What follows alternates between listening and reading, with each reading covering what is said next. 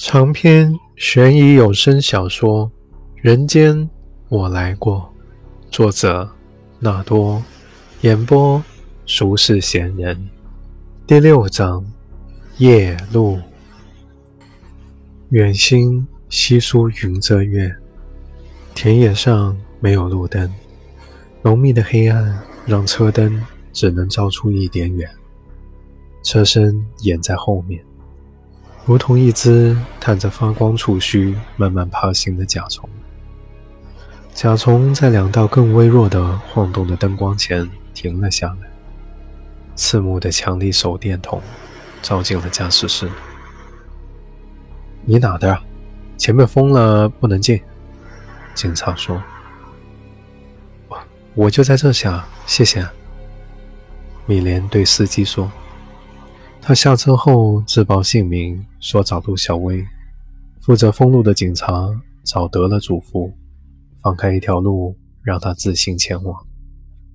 手电光消散得很快，几乎在走过警察的下一刻，田野上的黑暗就弥合上来，把米莲没在了其中。米莲没有吃晚饭，没有吃午饭，也没有吃过早饭，他不觉得饿。整个胸腹在搅动，每每觉得下一刻就要绞断，下一刻却还没到极限，永远到不了极限。这不是饿，是身体里生了一个黑洞，黑洞周围的一切都是虚无。米莲感觉正是如此，每一步都像踏在虚无里，软绵绵不受力。前后左右都没了意义，他停下来定神，如此才没有摔倒。远处有车灯，有人影，仿佛一处可供休憩的驿站。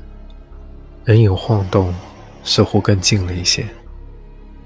陆小薇跑出光亮地带的时候，被浓度骤增的黑暗打了一下眼，什么都看不见。然后米莲的身影才慢慢的在前方浮现出来。他站在黑色小路的中段，雕像般一动不动。陆小薇跑上去招呼，先为自己向刑队通报了他的行踪道歉。虽然他也不必如此。其实我猜到你要去找许峰，我们也是今天才掌握到线索的。但现场我同事的做法，唉，不该让你顶在前面去敲门的，至少。该先和你通个气儿，没什么关系，也没什么危险。米莲微微摇头，可惜他不在里面，离他很近了，这是个大突破。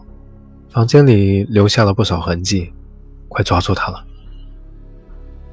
陆小薇观察了一下米莲的表情，谢谢你等我，陆警官，你是个好警察。米莲对他笑一笑，然后示意该往前走了。还好四周那么暗，陆小薇想，米莲看不到他脸红。哦，我答应过的，等你到了再打开。现场清理完没多久，也就等了一小会儿。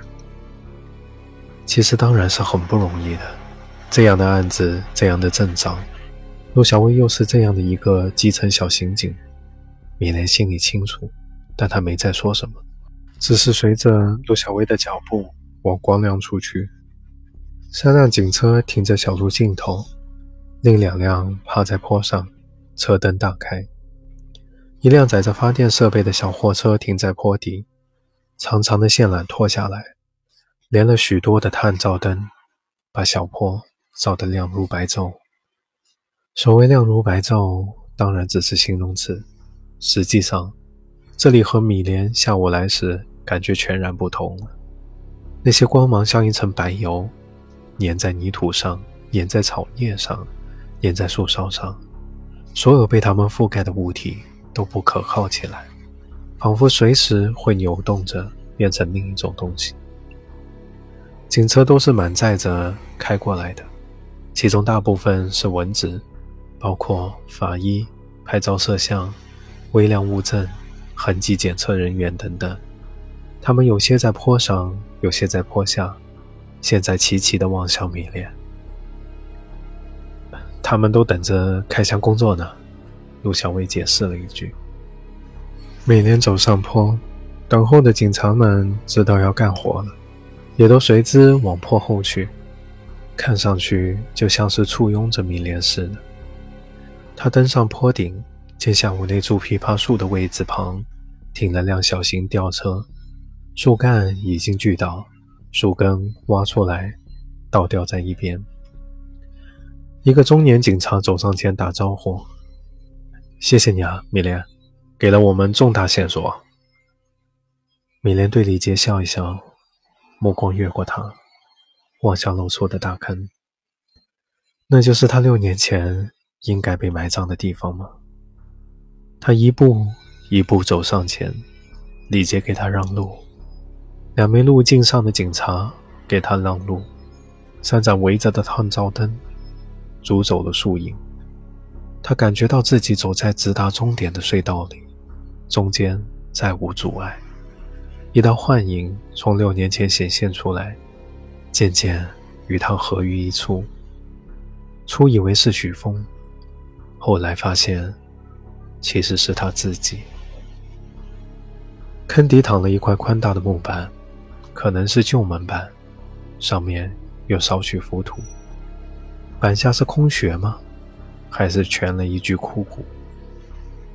米莲站在坑边，坑一米许深，世间最浅的深渊。就站在这看吧，别下去了。李杰在他身后说：“好，那我们开始。”全藤摄像的设备已经扎好，两个警察戴着手套下坑，分装门板两端，相互瞧了一眼，“嘿！”的喊了一声，齐齐发力。忽然间起了风，是白天那种绵长的风，但在夜里就成了郁郁的风。像一个不幸的女人死去前吐出的最后一口气，所有的不甘化作呜呜声贴地而来，穿林过田，游上山坡，最后汇聚到了一口坑里。草木说说不绝于耳，飞鸟或蝙蝠在白光边缘破拉拉的振翅，几片落叶在坑上盘旋不落，坡上的人。一时都迷了眼睛，心中悚然。叶子和浮土落回木板，一寸两寸，木板被小心的抬起，现出了幽幽的黑隙。一尺，两尺，木板抬开，靠到一边，露出了下方洞穴。坡上深深薄光流淌，转瞬在里面镀了一层油白。几根惨淡的手指状物跃入观者眼帘，却比手指更长、更崎岖。随后，更多的手指被看见了。土坑四壁爬满了植物的根系，它们有的紧贴坑壁，有的则挣扎出来，像大大小小的手，扭曲着伸向前方。在那里，有一团触目的红色。停，李杰说：“先拍照，拍完再动。”米莲盯着坑中的那一朵红，转不开眼睛。他想过里面可能是空的，想过可能另埋了受害人，但没想过这个其实是顺理成章的事儿。寿衣是为他准备的，既然他没用上，那还能有比这更好的去处？寿衣叠得很方正，摆在坑中央，大红底，牡丹纹。色泽比簇新时薄了几分，不知是被眼前白光所削减，还是因为空泡了六年光阴。没有新的死者，所有人都松了一口气。多个角度的照片拍完，一名警察换了新手套，弯腰捧起寿衣；另一名警察拿来大号的证物袋，准备把寿衣装进去。捧寿衣的警察腰还没直起来。忽然停住不动，里面有东西。他报告：“什么东西？”包在衣服里，硬硬的。我我看一下，动作轻一点。警察一手托着寿衣，另一只手从井口探进去，缩回来的时候，多了一本精装笔记本。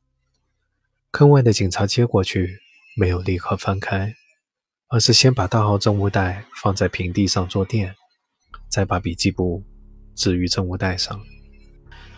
打光，我看看里面都写了什么啊！李杰激动的声音走掉，探照灯被搬过来照进笔记簿。笔记簿穿着红黄相间的编织封皮，相当漂亮，称之为手账更合适。李杰戴上手套，蹲下来，小心翻开。警察们挤过来围住他，别挡光！李杰吼：“翻一页，拍照；翻一页，拍照。”翻一页，拍照。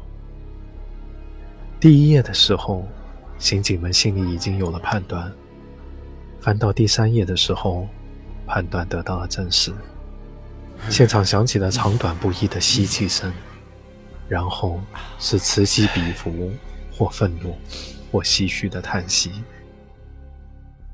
第一页内容如下：阿美，二十三岁。二零零七年六月二十三号，某某公路某某支路口往北两百米，往西十四米。很美的长发，无论发质粗细浓密都很好，但不懂珍惜。细闻总是有烟和擦进香水的味道，洗不干净。不停东张西望，容易受各种诱惑影响。对好坏善恶毫无分辨力，堕落即源于此。一个人没有定性，没有根骨，凭什么立身存世？有这个结局就不奇怪。第二页内容如下：冯桃桃，二十九岁，二零零八年三月十五号。沪杭高速某某出口下匝道下方绿化带，野生太阳花田北方。笑起来嘴角上弯的弧度很美，其实笑时眼角的皱纹也是有风情的，但这部分就不像他了。他在脏水里浸的时间太久了，几乎所有的反应都是虚伪的，甚至虚伪到了自己以为是真心的程度。也有一种说法，说人类社会就是虚伪的，所以这样的虚伪正合适。但我以为这绝不正确。第三页内容如下：宝宝，十九岁，二零零八年六月二十五号，某某六村小公园，亭子西北二十米。他下颚的弧线几乎是完美的吧，唇也异常的迷人，这让我总是情不自禁地望向他鼻子以下的位置。我知道这不太礼貌，但另有一个原因，是他的眼睛太世故、太油滑了，完全没有这个年纪该有的清澈纯粹。他说自己十六岁开始混社会，他竟然还很骄傲的样子。关于人、关于道德、关于底线的认知。全部扭曲，他已经成为一个扭曲世界观的传染源了。如果不加以阻止，会毒害多少人，难以想象。第三页所记录的地址，正是七幺三案的案发地。二零零八年六月二十五日，是法医对七幺三案受害人遇害日期的推定。现在看来，分毫不差，年龄也对得上。原来这个受害人叫宝宝，很清楚了。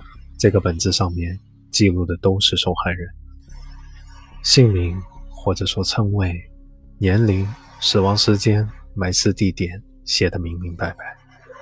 想来许峰当年做了米莲的救世主，决定用他代替曾志玲结婚的时候，也决定和杀人魔许峰告别，回归正常生活。这。是个衣冠冢，寿衣是衣冠，这个本子也是衣冠，代表了他自己的黑暗面，也代表了那些被杀死的女人，她们合葬于此。本子上的字痕极深，一笔一画，横平竖直，工整的近乎印刷体，让人觉得他写下这些的时候，仿佛身负了某种正义的使命，来行使审判命运的权利。每一页上受害人基本信息后面的那段文字，也印证了这点。如果忽略对受害人外貌的评论，所谓美，也许是指和曾志林相似的外貌部分。那不是评视者的评价，而是居高临下的，甚至是盖棺定论的。联想到他最终对他们做出的事情，这种评论真是令人毛骨悚然。一页一页的翻过去，后面还有，后面还有。李杰翻的手发抖，一直翻到第十二页，才是空白。李杰设想过，许峰可能杀了很多人，也许四个，甚至五个，但许峰竟然杀了十一个人。任刑警们见多识广，也料不到案子会这么大。之前还不停的有惊讶声，等翻到第七、第八页后，现场只静的止于粗重的呼吸声。第一起案子和第二起案子之间隔了大半年。第二起案子和第三起案子之间仅隔了三个月，此后每三到六个月就会多一名受害人。李杰把空白处一页页翻完，合上本子，长吁了口气。他闭上眼睛，调整了一下心情。他极少如此。原本从贵府得到许峰的新线索，虽然没能直接的抓到嫌犯，但离得很近。这多少？缓解了焦虑，可现在他的焦虑一下子放大了许多倍，因为许峰实在太危险了。接下来这几天，有的好忙，得照着本子上的地址把受害人遗体都挖出来。哦，对，先上报，案子太大了，区里报市里，市里还一定得报部里。他忽然想起了什么。对蹲在旁边的陆小薇说：“让米莲过来看一眼，是不是许峰的字迹？”陆小薇应了一声，站起来四下张望，却没看见米莲。刚才他是站在哪的？陆小薇想。米莲，他喊，无人回应。谁看见米莲去哪了？警察们小小的骚动起来。然后化作更大的骚动，他们发现了米莲。米莲蜷缩着倒在地上，倒在从坑里翻挖出的山泥堆盘，驼色风衣与泥土混作一色。